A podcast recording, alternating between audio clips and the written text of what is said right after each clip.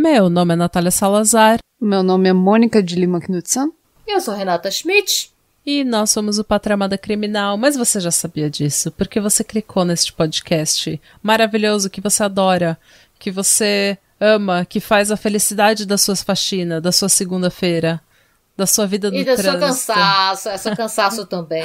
Aqui você tá com pessoa cansada que gosta de falar de crime, gosta de fazer piada quando não deve. Ah, se você tá cansado, seu humor é inapropriado e você curte crime, esse é o podcast pra você. Pra você. Aliás, hoje, excepcionalmente, eu tenho um recado. Ah! Eu preciso agradecer o Pequeno Rodapé, porque o Pequeno Rodapé nos deu um livro para sorteio para os nossos ouvintes. A gente ganhou a rifa? Não, eles só nos deram um livro porque eles gostam muito da gente. Eles falaram que nós somos. É, é, E eu vou citar, peraí. Nossa, que uma chique. Desculpa, Ai, eu sim, adoro uma Pequeno desculpa, Rodapé. pausa esse intervalo, porque eu tenho que ler. Sim. Porque o Pequeno Rodapé foi sensacional e eu preciso ler na íntegra o que ele falou. Gente, eu não vi essa mensagem do Pequeno Rodapé. Pequeno Rodapé, nós te amamos. As humanas do Pequeno Rodapé são. É. Eu vou ler pra vocês a mensagem que o Pequeno Rodapé nos mandou. Tá bom. Oi meninas, tudo semi-tranquilo por aí? Você- ele, ele conhece a gente. Eu tava ouvindo o episódio do Joelma, do Joelma, o edifício Joelma, né? Que a gente No YouTube. Foi, foi só nós duas? Não, eu também fiz. Não, eu tava lá no Não, Joelma. assim, ah, tá. Não. É- foi o crime do poço que eu, amor, mas beleza. E aí, eu tava ouvindo o episódio do Joelma e, poxa, eu queria muito fazer parte da rodinha de black metal para apoiar vocês, mas nesse momento as humanas me comunicaram que estamos lisos. Hum. Mas eu gostaria de arrumar um modo de retribuir um pouco do que vocês proporcionam a todos nós, coração Oh. com os casos muito bem estruturados pela sinceridade na narrativa e nos comentários, apesar do conteúdo e da galera sem noção. É. O rodapé também é deu nossos haters. É. Então gostaria de saber se vocês teriam interesse em receber um livro sobre o Dahmer que nós temos aqui. Vocês podem sortear para os seus ouvintes e ajudar na galera do Pátria para se inscrever nas redes sociais. Amei, amei, amei. Obrigada, Pequeno Rodapé. A gente vai sortear então no nosso Instagram para um dos nossos ouvintes o livro do Jeff Dahmer, que é um dos meus serial kill- killers favoritos. Meu também. Entre aspas, favoritos. Ele só queria um, um zombie de amor. Ele só queria amor e ele era um psicopata filho da puta. Mas ele queria. Os psicopatas filhos da putas também precisam de amor. Sim. Ai, gente. Mas ainda assim, sim, por mais. Ele sendo seu favorito ou não, ele é um serial killer que, se você curte True Crime, você precisa Você conhecer. precisa Sim, conhecer. sim, Sempre é sim. muito interessante, É. assim. Você precisa conhecer. Mas nem que seja pra você falar que nem eu. Eu acho que ele é overrated só porque ele era loiro. Dê sua opinião sobre ele. Só porque ele era loiro, pode ser. Ah, eu, eu me lembro que eu fiquei super decepcionado quando eu li que ele era gay. Eu fiquei. "Oh." Sim, eu também. Eu pensei, nossa, olha esse boy. Eu acho, que ele, eu acho que ele era mais bonito que o Ted Bundy. Ele era muito mais bonito bonito que o Ted Bundy. Como, Eu como? fico com. Você sabe que eu- uma coisa que eu fico com um pouco de pena, assim, do Dahmer é que, tipo, é, obviamente, ele é uma pessoa horrível que devia ter morrido a- as piores mortes sete vezes. Ele é horrível. Mas, assim, é, uma coisa que me deu um pouco de pena, assim, porque, obviamente, eu não sou uma psicopata e eu tenho empatia com as pessoas, é, foi que na entrevista, tem aquelas entrevistas com ele, né? O pai dele, ele fala. O pai dele foi, tipo, a pessoa que sempre falou: Nossa, eu fico imaginando se eu não passei esse gene pra ele, se o jeito que a gente criou ele não estragou ele. Tipo, ele assumiu total a responsabilidade de pai em falar que ele errou com o Dahmer. O que foi uma coisa que a mãe dele não fez de jeito nenhum. A mãe dele, ele foi amado. A mãe dele total em denial, assim, tipo, não, eu amei esse meu filho. E era ela A que era Narcisa doida. nunca tá Foi ela que errada. fudeu a vida dele quando ele era criança, não pai. Não, mas assim, ela não tomou responsabilidade nenhuma. Ela falou, ele Hum. foi amado, não teve nada de errado na nossa casa, nossa casa era um paraíso. E daí o pai dele assumiu total a responsabilidade. Mas o que me deu pena é que, tipo, o pai dele falou assim: eu, entre aspas, perdoo ele, né? Tipo, eu entendo que ele é assim, muito do que ele é por minha culpa. E eu aceito essa culpa, e eu perdoo, entre aspas, o que ele fez. Eu entendo o que ele fez. E daí o repórter pergunta: Ah, mas e ele ser gay? Não, isso eu não aceito porque é contra a minha religião. Tipo, ele aceita o filho ter virado um psicopata, serial killer, ele aceita a responsabilidade por isso, sabe? Ele entende que o filho dele é um psicopata, serial killer, mas ele não entende que o filho dele é gay. Isso me deu muita pena, gente, sinceramente, porque isso isso é uma coisa que acontece, tipo, tantas e tantas. Quantas vezes a gente já não ouviu? Prefiro ter um filho bandido do que um filho viado. Sabe? Tipo. Eu... É, a gente. O Bolsonaro fala isso o tempo todo.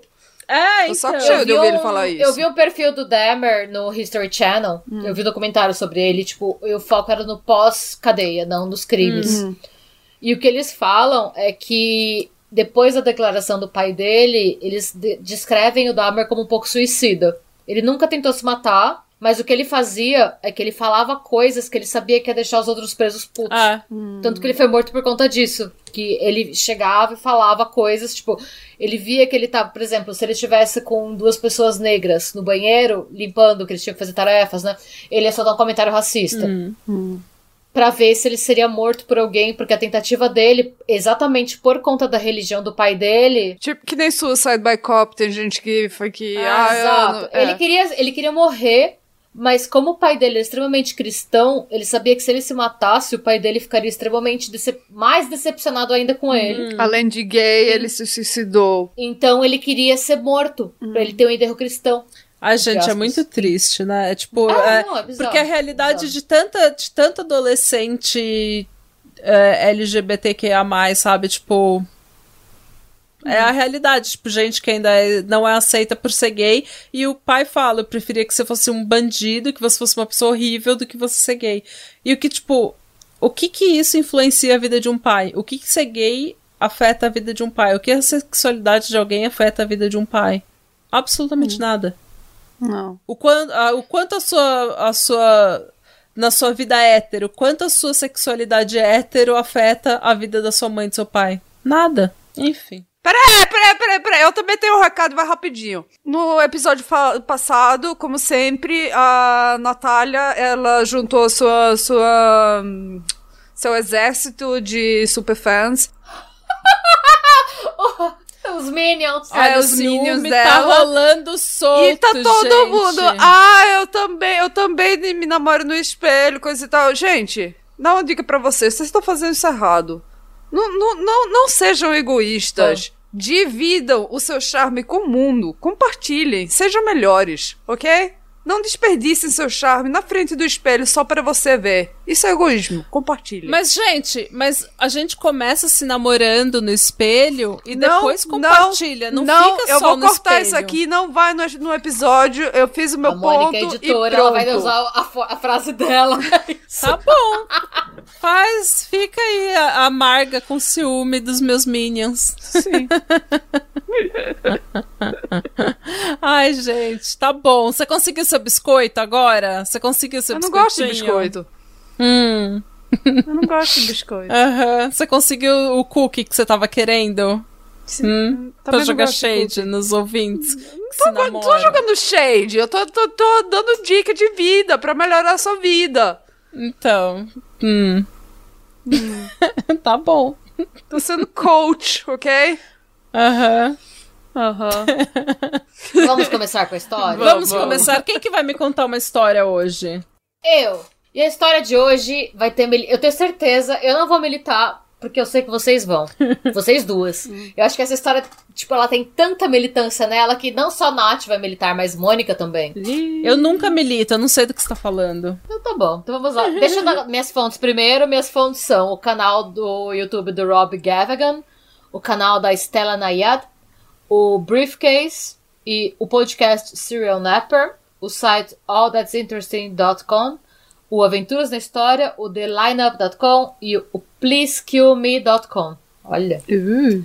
E a nossa protagonista se chama Sada Abe, também conhecida como a Geisha Assassina. Uh. Temos uma geisha assassina, senhoras e senhores. Nossa, é, que, é- não, eu- não, eu tô literalmente muito empolgada com essa história, porque eu não conheço. Não, mas só quero- pelo fato dela ser gueixa ainda. Essa geisha e pena assassina! dela. Tipo, Sim, mas eu tô a gente ouve ela, tanto- ela matou por necessidade. Já tô entendendo que ela matou por necessidade. É que, gente, Calma, eu não vamos sei. lá. Tipo, desde a, a gente ouve tanto feminicídio que quando é uma geisha assassina, é tipo a vingança dos nerds pra gente, tá ligado? A gente tá. Por isso que eu imaginei que vocês fossem gostar. Inclusive, vocês vão vir nosso YouTube amanhã. Vocês vão ver que a gente tava meio revoltada, então vai ser bom vocês. É, a gente acabou de. Só pra dar um contexto, a gente acabou de gravar um episódio no YouTube, pro YouTube, que vai sair amanhã, Sobre na terça-feira. E daí a gente tá militando naquele episódio porque as três ficaram muito puta com aquele É. episódio. Então agora. A, tipo, ter uma geisha assassina é tipo a vingança dos nerds, é a, ving- é a nossa vingança. Deixa a gente aproveitar Sim. esse, esse momento. Bom, vocês viram que eu usei muitas fontes, quer dizer que eu pesquisei muito a vida dessa mina, então eu, eu, eu sou total Parece um caso antigo, então deve ter sido difícil pra você pesquisar. Fez um bom trabalho, então. Foi, foi bem difícil. Muito obrigada. Mas Como vamos lá, sempre. Seida Abe, ela nasceu no dia 28 de maio de 1905. Se alguém estivesse perguntando, ela é de gêmeos. Ih, Que na Natália. ó, ó,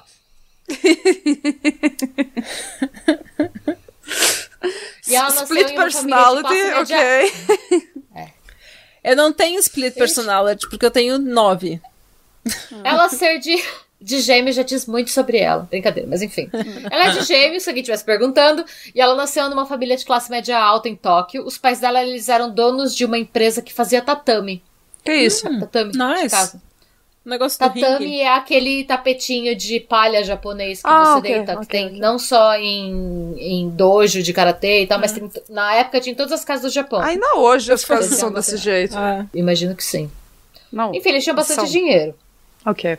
A família dele, a Seida, ela era a sétima de oito filhos. Mas como a gente comentou no nosso episódio, inclusive, sobre o Castelinho da Ruapa, você tinha oito filhos, não era todos que sobreviviam. Então, assim, É. dos oito filhos, quatro sobreviveram. ah, Hum, entendi. ok. Sim, mas ainda assim ela era. Então, de todos os filhos que morreram, ela era mais nova. No final, tipo, considerando os filhos que sobreviveram, ela era mais nova, ela era caçula. E ela era extremamente mimada pelos pais. É, tanto que, assim, os pais dela, eles eram considerados classe média alta, eles eram considerados honrados, trabalhadores, eles eram, tipo, cidadãos de bem. Como é que ela foi parar Mas como geisha? podia- Ah, você vai contar, Então, desculpa. Tô vamos lá. interrompendo. Vou. Como uma geisha, Você. você me mantém. Mas enfim, a Seida, desde. é, como ela era a mais nova e a mãe dela já tinha perdido quatro filhos, ela podia fazer o que ela quisesse, tanto que ela fazia coisas que eram consideradas excêntricas e mesmo imorais para a sociedade da época. Por exemplo, ela podia tocar instrumentos musicais. Ela fez aula de instrumentos musicais. fez atrevida. violão, que era considerado uma coisa que gente rica não fazia. E ela aprendeu a cantar, ela fez aula de canto, que era coisa que gente rica também não fazia. Gente rica não cantava? não, entreten... eles que falam que vida cantar. Pra, pra sociedade japonesa de 1900, você cantar, ou você tocar instrumentos, ou você dançar, queria dizer que você entretinha pessoas. Se você entretinha pessoas, você era pobre. O rico era quem era entretido pelos outros. Ai, que chique. Ou seja, a gente tá na escória da humanidade, que a gente entrete- Sim. entretém num podcast que a gente grava na nossa sala É. e que a gente forçou. Ninguém deu pra gente o podcast, a gente se forçou na podesfera. Mas enfim, assim, mas não vamos pensar muito nisso. Vamos lá, a gente tem uma grande história ainda pela frente, Natália. Vamos, vamos parar de parar. Vamos parar de pensar Vamos parar de viajar, zero. vamos, vamos É. tomar remédio fo- como é que se Sim. chama? Fogo. O irmão mais velho da família, o Shintaro, ele era conhecido por ter 2 GB diamante, ele transava todo mundo do bairro. Chique. Eita, quem? O pai E dela? depois que ele casou, o irmão mais velho, o ah, o Shintaro. irmão- da ah, família. ok. Ah. E depois que ele casou, ele basicamente roubou o dinheiro da família e fugiu. Filho da puta! Pois é. Então esse era o Shintaro. E ela tinha uma irmã, a irmã mais velha dela, a Teruko. Ela era conhecida por tocar o puteiro na vizinhança, basicamente. Ela transava todo mundo. E o pai dela decidiu dar pra ela uma punição que era comum no Japão do começo do século XX. E eu não sabia, eu fui pesquisar e eu vi que realmente era normal. O pai dela deixou ela num puteiro por três meses. Quando você. É. Eita! É tipo, ah, você quer ser Quando- puta, então você vai ser puta profissional, é isso? Ah, você quer, É, quer fumar cigarro? quando- Então você vai fumar o pacote todinho. Exato, é isso que eu ia é. falar. É exatamente isso, era o mesmo Mas, gente, se ela gosta de ser puta, de repente o puteiro era um lugar bom pra ela. Não, uma coisa é Eu você gostaria. com quem você quer, outra coisa é você tá lá no puteiro Ah, é e você verdade. que... Você... Mas É. imagina, Ai, gente, ela. não- é, se- imagina se ela, na verdade. Vamos pensar assim, vamos imaginar se ela gostasse de transar e ela fosse parar no puteiro e ela.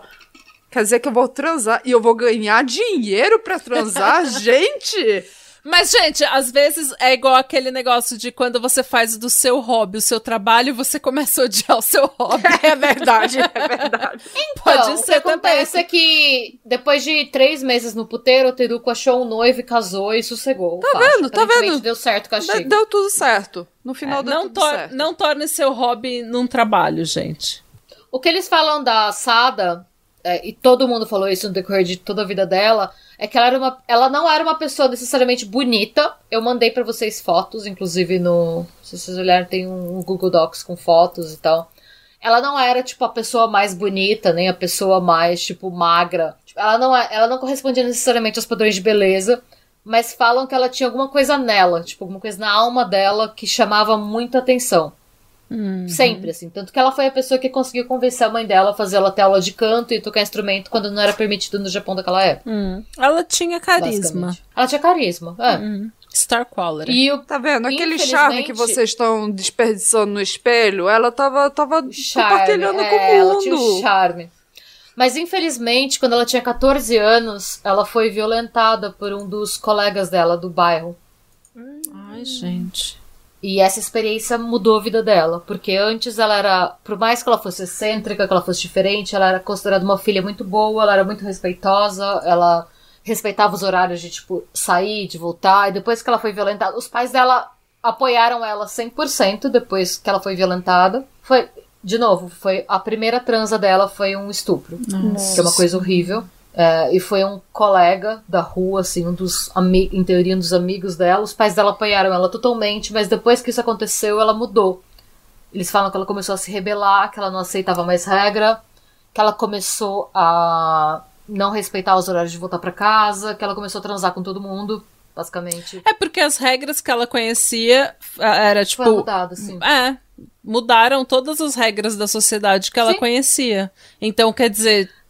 E também, tipo, se você é uma pessoa boa, porque pessoas boas têm uma recompensa de que, de que coisas boas acontecem com elas, e daí alguma coisa horrível acontece com você, logo de cara, quando você ainda é muito jovem, você vai chegar na situação, de, tipo, não, não, não vale a pena ser uma, entre aspas, boas, boa menina, né? Sim, sim. E o que aconteceu foi que ela ficou assim, tipo, se comportando mal, entre aspas, e reagindo e sendo violenta por dois anos, mais. Até que os pais dela não sabiam mais o que fazer com ela, mas os pais dela não queriam fazer com ela o que fizeram com a Teruko, que foi mandar ela pra um prostíbulo. É, porque, gente, E aí o que os pais dela fizeram foi vendê-la pra uma geisha house. nossa, tão melhor, né? E aí, então, e aí que tá. E aí a gente entra no aspecto social outra- das não, com a, com a irmã mais velha, ele apenas alugou ela pra, pra um puteiro por três meses. Mas ela, é, ela foi vendida, literalmente vendida pra, pra um geisha house. um geisha house. Sim, sim. E aí a gente entra no aspecto social e fui pesquisar um pouco. Tem até o livro, se quem quiser ver, é uma ficção, mas tem muito aspecto de realidade, o Memories of a Geisha.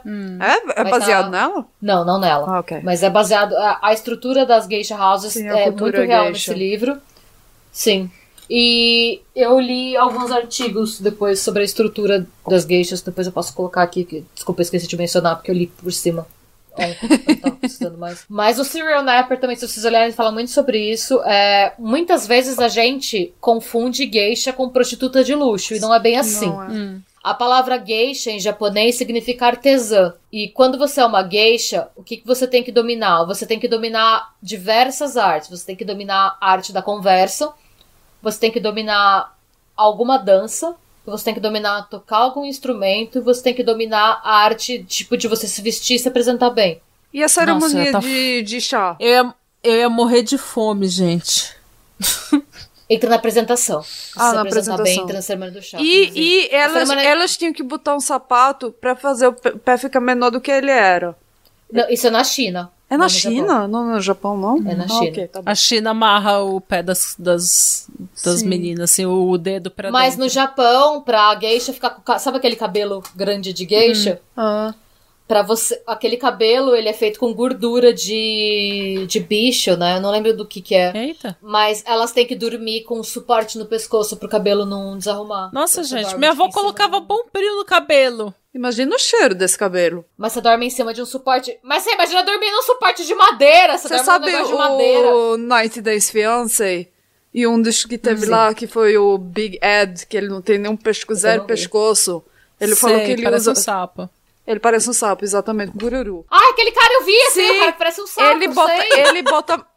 Ele bota maionese no cabelo. Nossa, eu não sabia Pra disso. que Eu vi- isso, eu highlights. gente? Não, ele disse que o cabelo fica todo brilhoso e... Aí eu fico pensando... Fica "Não, engordurado, gente, pelo imagina, imagina o cheiro.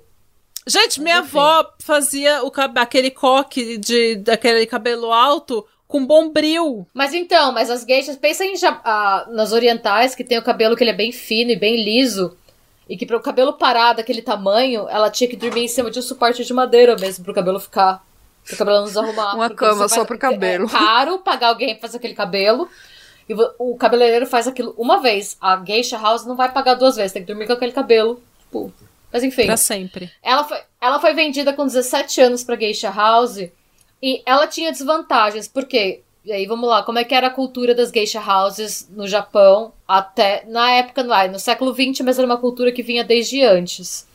É, você ser uma geisha, que é a palavra japonesa para geisha significava artesã, significava que você ia dominar artes tipo de conversa, de tocar instrumento e de é, se apresentar bem e de entreter pessoas. Era considerada uma profissão nobre se você viesse de uma classe baixa. Então, as donas das geisha houses, normalmente, o que elas faziam? Elas rodavam o Japão procurando meninas novas, tipo de 5, 6 anos, e elas compravam essas meninas das famílias pobres. Porque para as famílias, ter uma menina era uma despesa. Claro. Então, as mulheres não queriam ter filha, os, os casais não queriam ter filhas. Então, as donas das geishas falavam: olha, sua filha é linda, você é um pescador, sua filha pode ser uma geisha. E eles pagavam porque era uma profissão de prestígio. Eles falaram: não, beleza, eu aceito. Ela- eles pagavam dinheiro para a família, a família dava a criança, e a criança com 6, 7 anos, ela começava a trabalhar na geisha house limpando e aprendendo como tudo acontecia. Então, quando a Sada chegou na Geisha House, era a Sada e pessoas que tinham passado 10 anos da vida delas treinando pra ser uma geisha, pelo Nossa. menos. ah. Então, assim, e de outra coisa, a virgindade das geishas era uma coisa que ela era não só apreciada como leiloada nas geisha houses. Eita porra. Mas não é culpa dela que ela foi estuprada. Não, não era culpa dela. Eu não tô contando, eu não, tô justificando a culpa dela, eu tô contando o, o cenário em que ela chegou. Sim. Então, assim, uma geisha virgem, ela, ela é considerada uma commodity e todas, a maioria delas eram virgens, porque todas elas chegavam, tipo, elas eram compradas, enfim, muito pequenas. O serviço de uma o entretenimento de uma geisha era um serviço muito caro. Pra você sentar e ser entretido por uma delas, você tinha que pagar uma boa grana. E pra você tirar a virgindade de uma delas, tinha que pagar uma grana absurda. Eita. Uma pequena fortuna pra tirar a virgindade de uma menina. Meu Deus, gente. Inclusive a maquiagem clássica que elas usam, a maquiagem branca, sabe? É porque esse essa estrutura existe desde antes de existir eletricidade no mundo. Então, no mundo à luz de velas, a, a, a pintura branca e o lábio vermelho se destaca. Hum. E a ideia é elas representarem a beleza aonde quer que elas fossem. Então, elas estavam sempre resplandecendo. Ai, meu Deus. A maquiagem chique. branca era pra ela ser. É, chique entre aspas, né? Enfim. É, nesse contexto, que a virgindade era considerada sagrada e que você cresce desde os seis anos aprendendo como servir, como cantar, e como tocar e como se apresentar, ela chegar com 17 anos, rebelde, puta da vida com o mundo, ela não era popular na geisha house entre as outras geishas. Hum. Mas ela era muito popular entre os clientes, porque ela era uma das únicas geishas que tinha experiência de vida fora da geisha house. Ela sabia como o mundo Ah. funcionava, ela sabia o que estava acontecendo, ela ria, ela sabia tocar, ela cantava sem ter medo. Então, ela ganhava muito dinheiro e quando ela queria, ela transava com os caras. Porque ela já não era mais virgem, então foda-se, nada dela ia ser leiloado. Então, assim, ela não era popular onde ela morava, mas ela trazia cliente. E isso valia a pena. Até que cinco anos depois, nesse trampo, lá, ela pegou sífilis. Oh. E naquela época, era 1920, é, 20 e pouco, vai 25, acho. É, sífilis não era curável, não tinha penicilina ainda. E por conta disso, ela era submetida a exames médicos mensais. E no Japão daquela época, você ser submetida a exame ginecológico era considerado humilhante, era considerado coisa de prostituta. Eita. Ela era a única pessoa da geisha house que ela tava que tinha que mostrar a periquita pro médico todo mês. Ai, gente. E ela diz das memórias Por que, dela. que isso ia ajudar ela a mostrar a periquita todo mês? Porque ela tinha que ser tratada pra sífilis, mo. Mas como ela ia. Não era só mostrar, vai pra ele frente, vamos pra frente, vamos pra frente. Não era só mostrar, chegar lá no ginecologista, mostrar a Ela não periquita e sair. só. Mas Eles eu, colocavam não um tinha cura. O quê? Eles só iam ficar. Ah, você ainda tá com sífilis. E É que a até a próxima sífilis. vez. Chegava lá, mostrava a, peque, a pepeca e daí ele falava, yep, ainda tem sífilis. Assim, eu nunca tive sífilis, mas eu suponho que eles colocam alguma coisa pra dor, né? É, Porque vocês trabalham com isso, deve ter alguma coisa que eles enfiam lá. não né? tem cura, mas tem tratamento, talvez, né? Ok. Hoje tá tem bom. cura, não tem? Não, hoje, não mas sei, naquela né? época não tinha É, cura, naquela mas Mas naquela época eles faziam um tratamento, mas eles tinham que enfiar alguma coisa lá. Enfiar alguma coisa lá. Ai, meu Deus, ok. Tá bom, tá bom. Next, vamos. Vamos, vamos, vamos continuar. A gente com certeza vai receber 20, 20 mensagens contando, explicando pra gente o que, que era sífilis nos anos 20. É. Eu sei que eh, o que eles contam em todos os sites que eu vi é que ela tinha que passar por tratamento todo mês, que tinham que ver o que ela tava fazendo, tinham que ver a periquita dela, e era humilhante, e todo mundo da Geisha House falava, ah, vai Ai, eu não quero rir, mas eu não consigo. Agora fica com. Só- aquela imagem na minha cabeça. Yep, ainda tá com sífilis. Yep. Enfim. E aí todo mundo, ah, ela, peri... ah, a moça da periquita e tal. Ele- Aí ela falou assim, quer saber? Eu tô sendo tratada como uma prostituta. Então é melhor eu ser uma prostituta mesmo. Ela largou a Geisha House e foi ser uma prostituta licenciada pelo governo. Yes, Queen! Siga. Não, porque siga ela era uma sonhos. prostituta com sífilis. Ah, é verdade. Mas não, tudo bem, porque ela fazia. Mas ela fazia. Ela fazia exame, não. Mas pelo governo, pelo governo tudo bem. Se pelo governo tudo bem, quem sou eu pra falar que você não pode ter sífilis? Profissional do sexo, gente, não prostituta. Ah, sim. Mas tudo bem, Mas com era sífilis. do governo, mas enfim. Ela é uma profissional de sexo com, Com sífilis, sífilis. que era legalizada. O governo aprovava ela ser uma profissional de sexo. Mas o ponto é que ela sempre odiou ser uma profissional de sexo. Não era o trampo que ela gostava, ela não era pessoa, nossa, eu gosto. Não, ela odiava. Ah, Ela odiava os clientes. O problema é que, ao mesmo tempo que ela odiava ser uma profissional de sexo, ela gostava muito de sexo. Tipo, muito mesmo. Mas ao mesmo tempo que ela queria transar, ela odiava os caras. Então o que acontecia? Gente, mexe, ela- esse é o dilema de toda bissexual, amiga. Acho que de toda mulher, né? A gente gosta de transar, mas, né? É. Enfim, ela. E aí o que acontecia? Ela transava os- com os caras e roubava eles depois, porque ela achava que eles deviam algo mais pra ela do que eles tinham pagado. Cardi B. E aí ela foi denunciada tantas vezes que ela foi expulsa. Da do- onde? Porque você tem que ser uma prostituta legalizada no Japão, né? Naquela Ah, época, pelo ok. menos. Hoje eu não sei como é. Mas ela foi expulsa, tipo, do certificado de prostituição legalizado de Tóquio. Ah. Ela não podia mais ser prostituta. Aí ela começou a ser uma prostituta ilegal. Ah, eles Aí, jogaram o ela pra acontece- fora da luz vermelha. Sim, porque ela roubava os clientes, né? É, E é bad foi que- business, né? Não é, não é bom negócio. Você. É, É, tá gente. bom. Nesse ínterim, é, a mãe dela faleceu e o pai dela ficou doente. E ela largou tudo pra cuidar do pai dela. Ela ficou com o pai dela uns 10 dias antes do pai dela falecer. O que todo mundo acha estranho, porque o pai dela foi quem mandou ela pra essa vida bizarra, né? Mas ela sempre foi considerada uma, uma boa filha.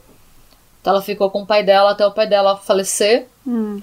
Depois que o pai dela faleceu, ela decidiu que ela ia continuar sendo uma prostituta ilegal. Com Bom, sífilis. Uma profissional de sexo legal com sífilis, sim.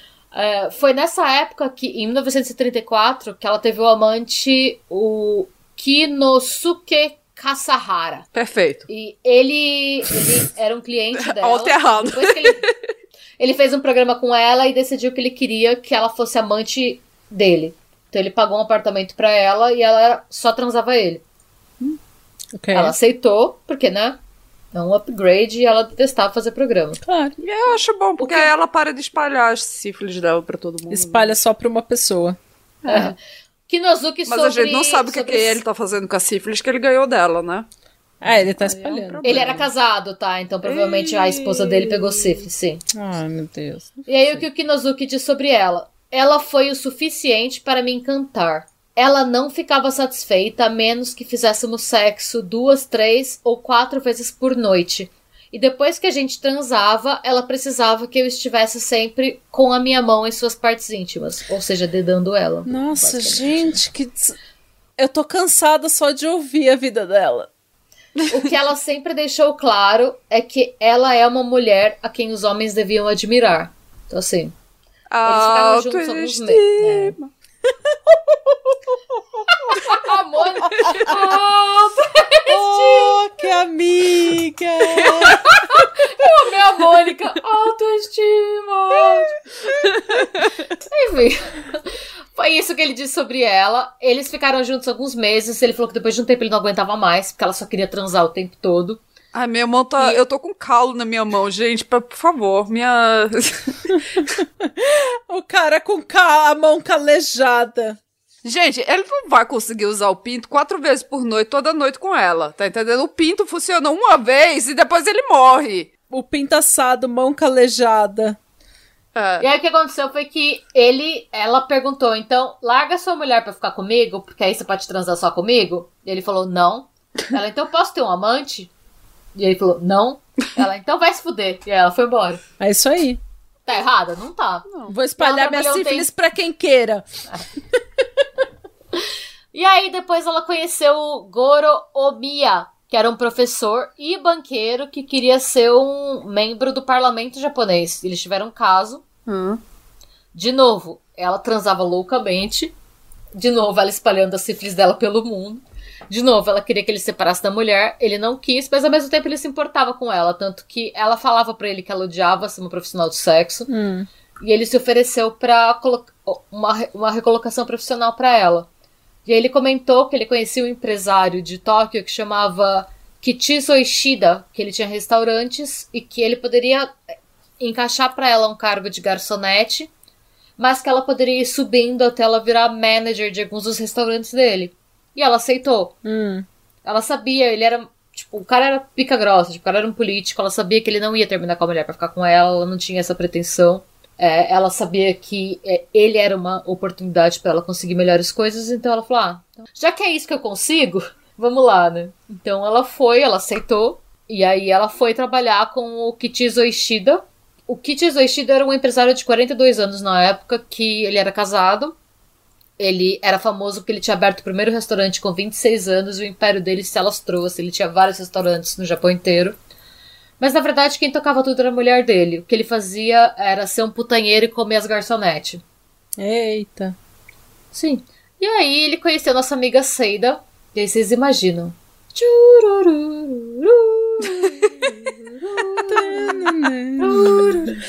Que Eles isso, se música de conheceram elevador. e- é, eles que se conheceram, eles se pegaram. Era pra eles transarem, era pra ser uma coisa de uma noite só. Durou duas semanas com eles transando de hotel em hotel e falam que eles não paravam de transar nem quando, porque hotel, eu não sabia disso, mas é, motel barato no Japão eles chamam de casa de chá. Tem a empregada que é a pessoa que leva chá pra você. Tipo, e te entretém, te conta histórias. Eles não paravam de transar nem quando chegava essa empregada com o chá. A empregada com entrava chá. no meio lá também, fazia uma orgia. A gente já não sabe, a gente sabe que o que era pra ser um dia de sexo. É que nem aquelas de saunas sexo. de- dos gays, que os gays se encontram na sauna, sabe? E todo mundo. A sauna gay. É. O que a Seida diz foi que pela primeira vez na vida dela ela entendeu que era amor. Porque ela fala que ela não, ela não tinha Amor nada de Kenga, errado. né? Aquele amor de Kenga que Amor bate. de pinto, né? Amor de Amor de pinto. piroca, né? É, é bom. Ela falou que ela não tinha nada de errado pra falar dele, nem sobre a aparência. Ela falou que foi o único homem que ela conheceu na vida dela. Que ela não tinha nada de errado pra falar dele, nem em relação à aparência, nem em relação a modos, nem em relação a técnica sexual. Ela fa- E aparentemente ele sentiu a mesma coisa, porque falam que os dois, depois que eles transaram a primeira vez, eles não conseguiam ficar separados. Nossa, E gente. foi assim por meses. Que coisa chique. Porque assim, era. Sim, falam que foi um- uma surra de sexo, assim, absurda, que ela ia trabalhar. Se ele tava no restaurante, ele falava: larga o seu shift, coloca outra pessoa no seu lugar, e a gente vai pro motel agora. E era isso que acontecia ad eterno, e ela disse que ela se apaixonou. Deus me livre, quem me dera. Foi sim. Só vou interromper de novo. O Dead Bodies fez um episódio sobre ela. Sabia que eu tinha escutado isso. É mesmo? É. Mas não tem nenhuma tripa envolvida nesse rolê. Não, mas eu acho que eu só pensei errado. Mas agora que eu, eu, eu fui procurar o episódio, eu, eu- agora eu me lembro. Não foi Então, tripas, foi outra a história, coisa. você Tá tá procurando bom. episódios do Dead Bodies. É porque eu não Ah, consegui nisso. Era você julgando a Natália porque ela ficava no Google enquanto você contava a história, agora sou eu julgando você, Mônica. Tá bom, tá bom. Eu sou culpada. Veredicto. Eles transaram sem parar, basicamente, né? Hum. E até que o que aconteceu que foi que a Seida, depois que ela descobriu o amor, ela começou a ficar possessiva. Ela ficava irritada, ela queria que ele separasse da mulher pra ficar com ele. E o que ele falou pra ela foi bem straightforward, assim, bem direto, na minha opinião. É tipo, minha mulher é quem toca os restaurantes todos. Como é que, se eu separar dela, o que, que vai acontecer comigo? Sim. E aí.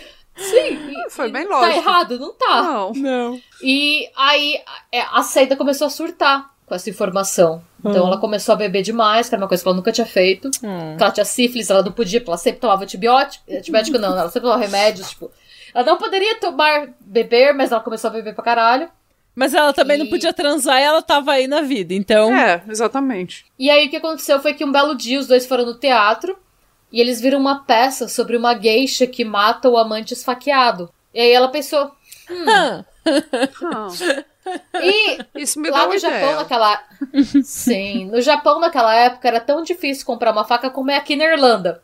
Porque ela penhorou todas as joias dela pra comprar uma faca de cozinha. gente. Não, aqui é impossível. Eu acho incrível. cozinha, eu sei, mas eu acho incrível esse negócio desse. desse- Ai, meu Deus. Ah, Eu nunca quê? ouvi falar. Isso é engraçado demais, gente. Também não sei porquê. Mas ela empenhou todas as joias dela pra comprar uma faca de cozinha. E aí, depois, tipo, num outro dia, depois da peça, eles estavam transando. E no meio do sexo, ela pegou a faca, colocou no pescoço dele e falou: Eu vou te matar pra você não transar com mais ninguém. E em vez de surtar, ele ficou super excitado. é sério.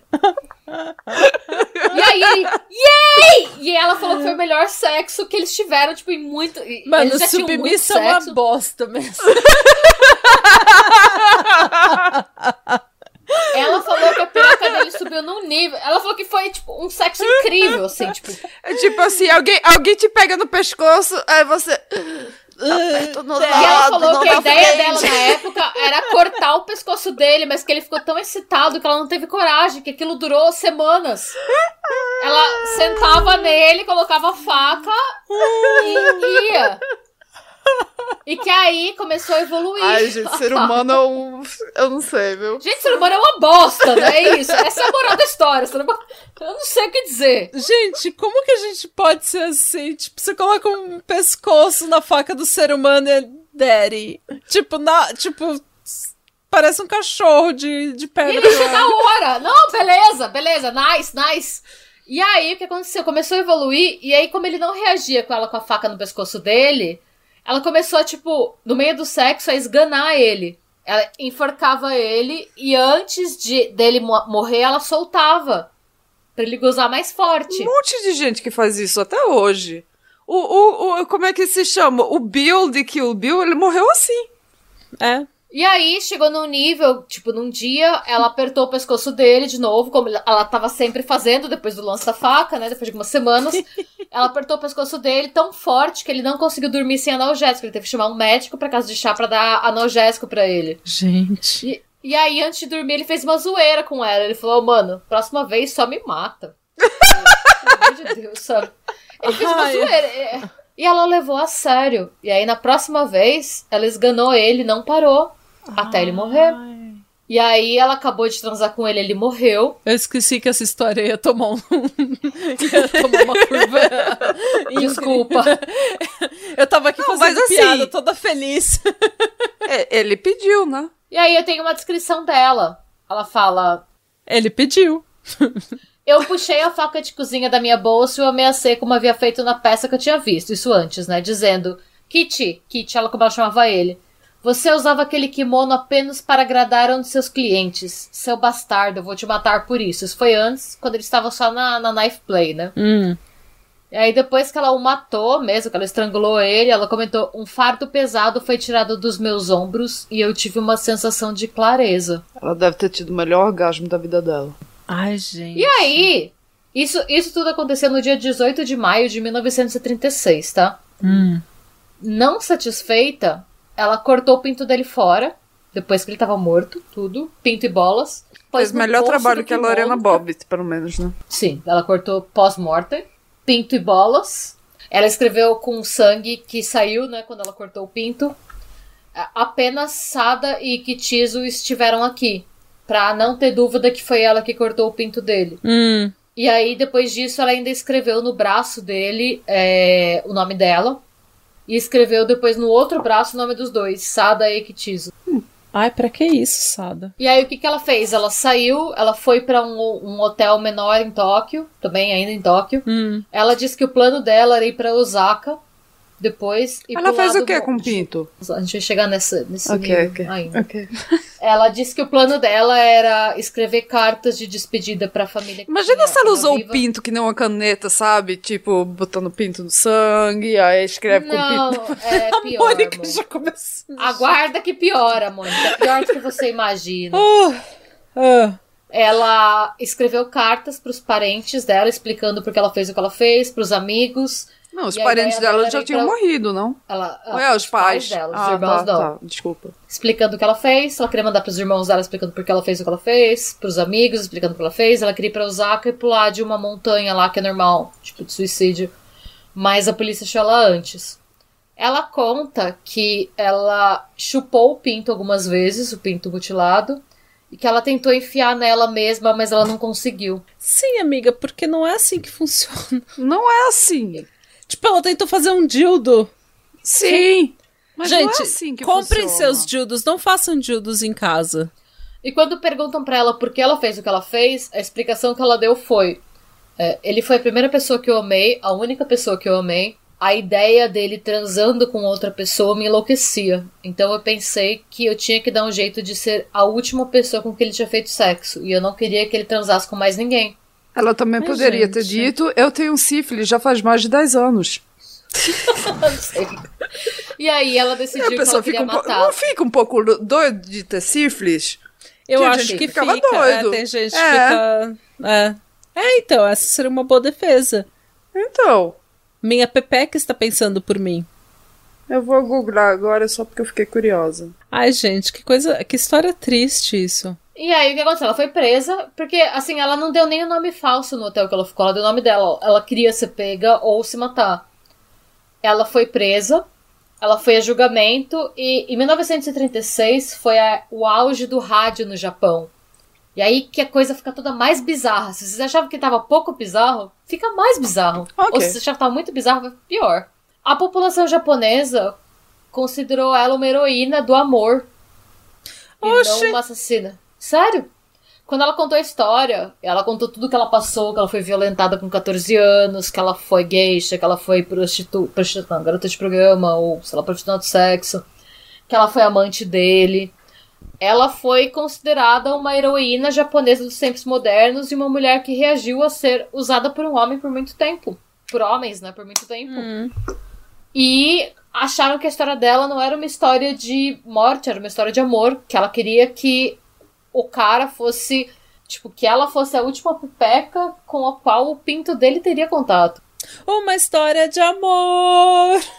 De aventura, aventura, de, de magia. E aí ela foi Até o George tá condenada cantando.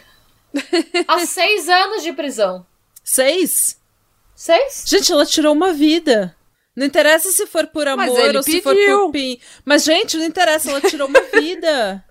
Não interessa se Ela foi amor ou se e foi dizem pica. que ela só foi condenada a seis anos porque tinha muita pressão pra ela ser condenada a alguma coisa, porque senão ela teria sido absolvida. Gente, Porque ela é o Doc amava- Street do Japão. Hum, eu pensei lá no caso do Issei Saga lá que vocês fizeram. É. Hum. Porque, calma, depois que ela saiu da cadeia, ela era uma celebridade no Japão. Todo mundo queria que ela. Ela tentou sumir do radar. Ela tentou virar. Cri... É, primeiro, ela mudou de nome, conheceu um cara e tava noiva. Porque pensa, ela saiu do, da cadeia, ela tinha 37 anos. Ela não tava. Ela era nova ainda. E ela ficou noiva de um cara, e aí o cara descobriu quem ela era e terminou noivado. Depois ela foi trabalhar como criada numa casa. Descobriu Você é quem? E fez o quê? Com pinto? Uh, não. E vamos... aí descob... E aí ela. Depois que ela descobriu. Ela, ela fala que ela se ligou, que ela nunca ia conseguir fugir de quem ela era. E ela falou, foda-se. E ela lançou as memórias dela. Ela virou uma celebridade no Japão. Até que quando ela bateu os 70 anos, ela foi pro interior, ninguém sabe pra que cidade. Reza a lenda que um diretor de cinema japonês descobriu onde ela estava, mas isso não é confirmado, porque não tem nenhuma filmagem, nada que comprove. Mas ela, depois que ela fez 70 anos, ela foi pro interior para viver os últimos anos da vida dela sozinha e morrer sozinha, e a gente não sabe nem a data de morte dela. Reza a lenda que, ela... que ela... ainda está transando e espalhando sífilis pelas cidades do interior hum. do Japão. Sabe o que é mais engraçado? Eu fiz esse roteiro, eu, faz um mês que eu tô pesquisando esse roteiro, e eu nunca tinha pensado que ela tava só espalhando sífilis por aí. Eu só pensei que ela nunca tinha me corrido. Se vocês tivessem falado, nunca teria Ela, tipo, mano. ah, não, mas. Ela foi a tifoide e... Mary do Japão. Ela foi a sífilis Mary do Japão. Sim. Ah, e by the way, um comentário que eu não comentei, tipo, que eu não disse antes, né? O Goro Omiya, depois que o julgamento dela foi, foi tipo, foi midiático e tal, o Goro Omiya era candidato a membro do parlamento do Japão e ele perdeu a eleição por conta da relação com ela. Karma is a bitch. Né? É. Ela contou que ela tinha um caso que foi ele que colocou ah. ela no restaurante para conhecer o maluco que ela cortou a peruca fora e aí falaram, mano. Ah. Não, mano. É. E essa história de sair da Abby, a geisha assassina. Nossa, gente, que... eu tô passada é... com essa história. Talvez seja um. Eu não sei, é um final feliz? Ela matou o maluco, cortou a piroca dele fora. Gente, a gente, a, gente, a gente não faz final feliz aqui nesse podcast. É, porque se você quer ver um final feliz, você vai ter que ouvir um outro podcast. Qual podcast que a gente pode indicar? Ah, eu não sei.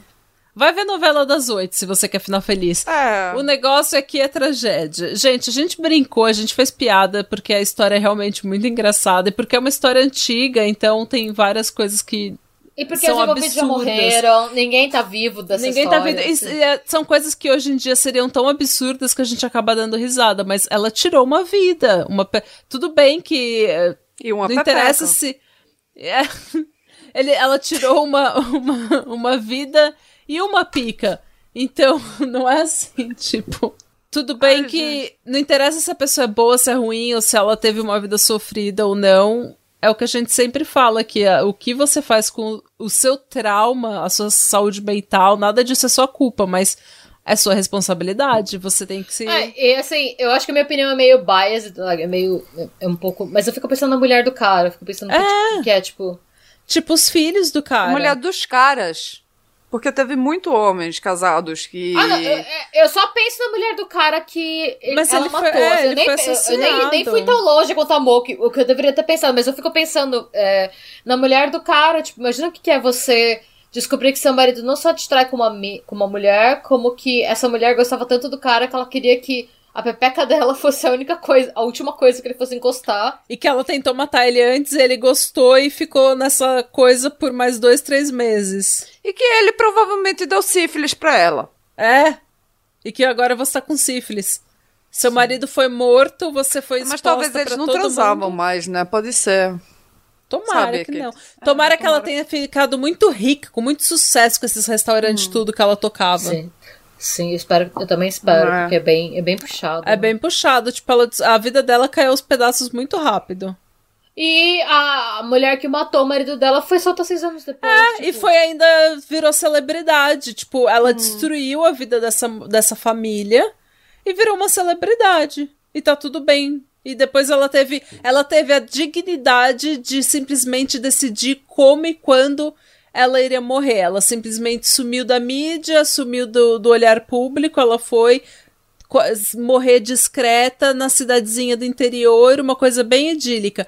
Agora, a família que ela destruiu não teve essa dignidade. O homem não. que ela arrancou a vida dele não teve essa dignidade. Ele foi morto e mutilado e a família dele e a vida dele foi exposta para todo o Japão. Não só dele, né? De todos os homens com quem ela teve ah, sexo. Gente, sejam melhores, né? Não é porque você sofreu é trauma que você. Ainda assim, eu acho que é revigorante a gente poder xingar uma mulher. Nossa, é maravilhoso. tipo, eu tô feliz.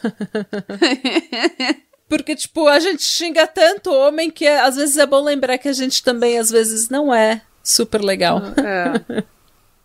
Mas, e também porque a gente sofre tanta violência que às vezes, é, infelizmente, é. Não é bom ouvir que uh, mulheres cometem esse tipo de crime. Obviamente que não. Mas é uma coisa que, tipo. Ah, uma variação na história. Uhum.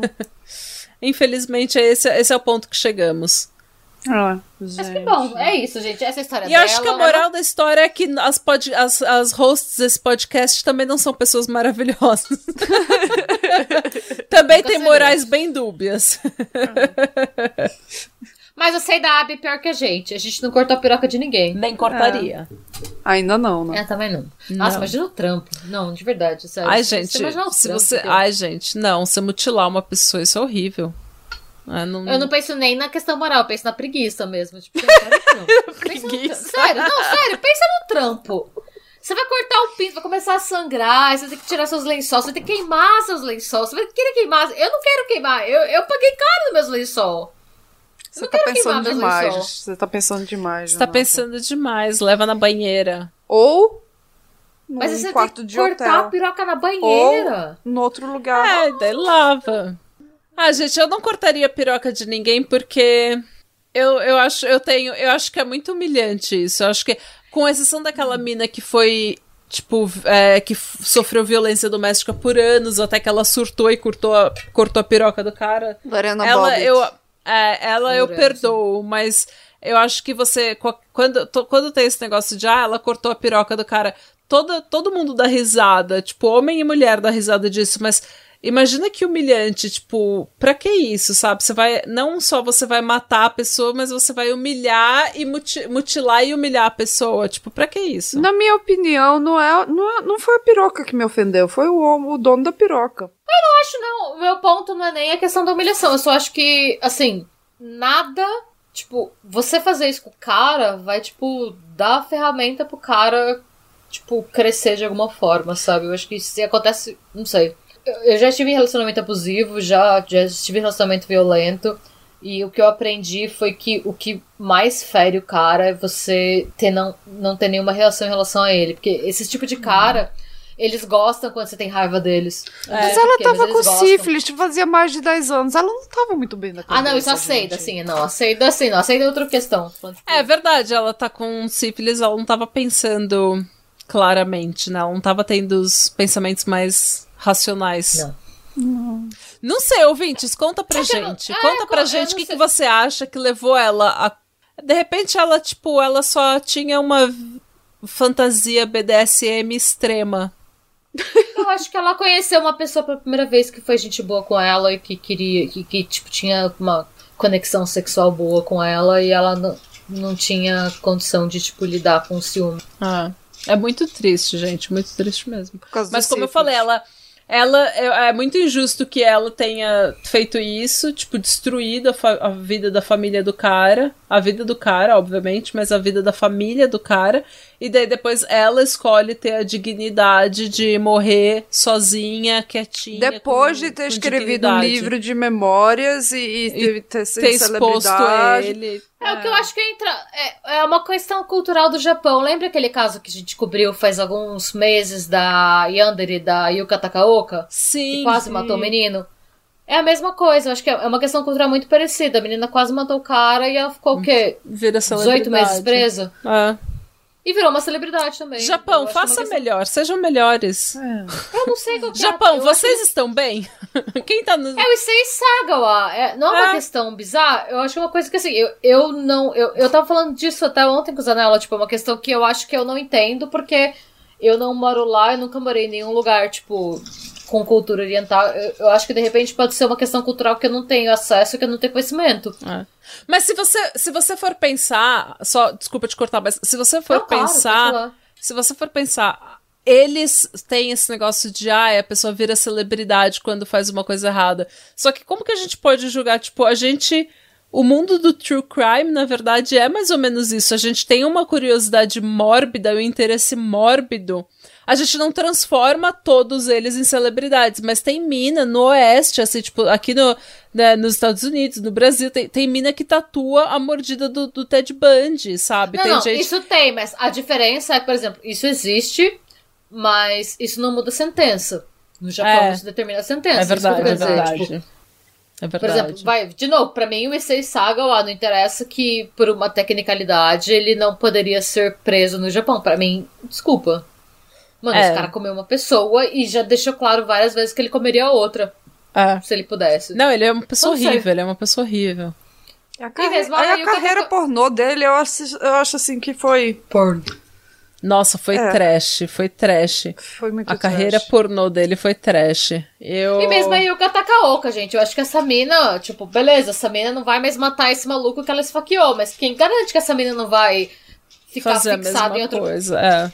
com outro cara? Da, tipo, E, é- e eu, eu sempre. é, Eu volto na questão da dignidade. Elas tiram a, a, a- oportunidade de uma pessoa morrer com dignidade, mas daí elas têm a oportunidade de morrer com dignidade. Isso me deixa um pouco. Isso é o que mais me deixa irritada. Mesmo é por isso, se você for pensar, inclusive na, na sentença de morte, quando você tá. Uma pessoa que mata, sei lá, 30 pessoas, ela é condenada à, pre- à, à pena de morte.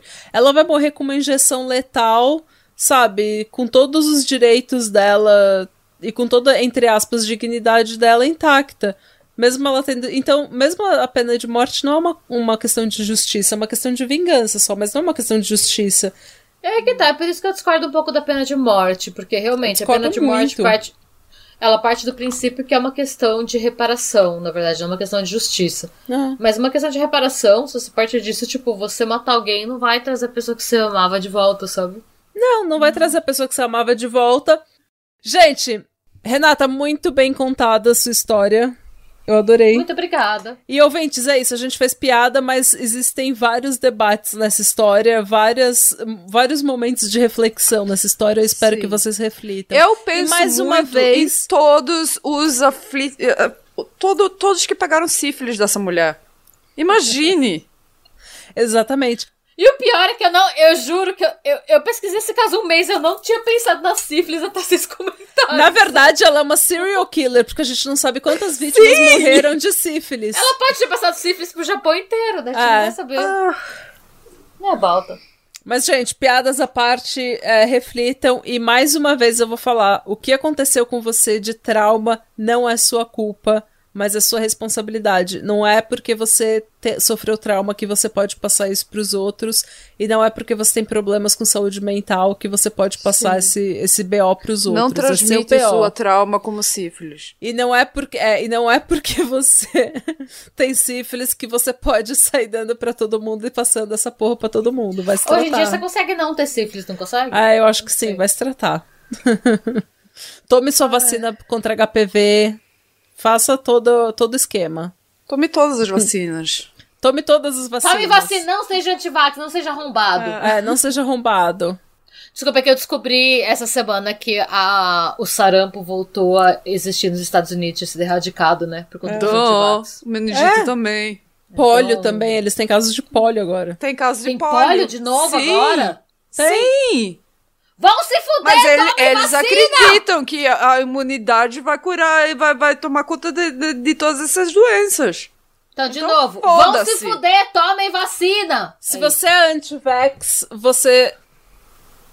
Você é anti, Eu não vou- Vai se anti-humanidade. fuder, tome Vai se vacina! fuder, vai se fuder, É. vai tomar no meio do seu cu. No meio do É. olho do cu. E tome vacina! E no cu! E, e se ficar E doente porque não tomou vacina, por favor, não tome É. espaço no hospital procurando tratamento. Isso foi sua escolha. É. Vai Morre morrer igual caso gato. sozinho. Vai morrer É. igual gato. Tem que. Vai, some da casa e vai morrer sozinho. É. Arrombado do caralho. Tá Arrombada do caralho. Tome tento e tome vacina. E seja bom. E busquem conhecimentos. E pare com a putaria, mas só E não se você for é, prosti- como é, trabalhadora de sexo, não sei. Eu não sei. Ficou complicado. Putaria, Pare com a putaria, no a menos episódio de Gash você ficou faça isso complicado. profissionalmente. Exatamente. Pare com essa putaria, a menos que esse seja seu trabalho e a sua única forma de sustento. Nesse caso, continue com a putaria. é. A gente te apoia e a gente vai lutar pelos seus direitos, por todos os direitos de profissionais de sexo. Sim. Ah, não tem problema. Esse podcast, eu e a Mônica, a gente simplesmente continuou. Até os ouvintes já foram embora e eu e a Mônica continuamos falando aqui é. de novo. O que, que a gente tá falando, Gente, Natália? tchau, Não, a gente tá falando isso. Tchau. Tchau. Radebra. Cadê?